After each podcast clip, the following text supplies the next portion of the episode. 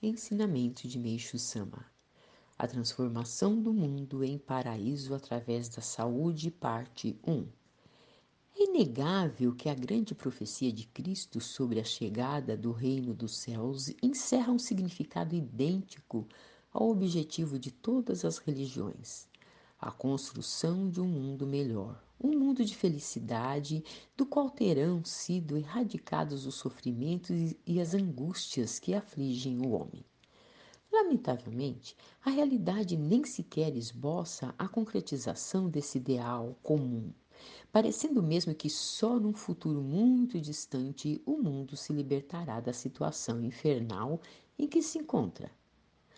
Mas que será que, apesar dos esforços contínuos empreendidos desde a antiguidade pela religião, pela filosofia, pela ciência, pela moral e pela educação, tanto no Ocidente como no Oriente, não se nota nenhum progresso nesse sentido. No que diz respeito à saúde do homem, que é a raiz da tragédia, a verdade é que não se vislumbra nenhuma luz capaz de solucioná-la.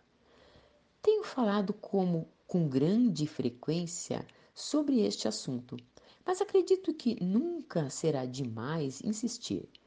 Porque se o problema da doença não for totalmente solucionado, a concretização de todas as outras condições não será nenhum, não terá nenhum significado.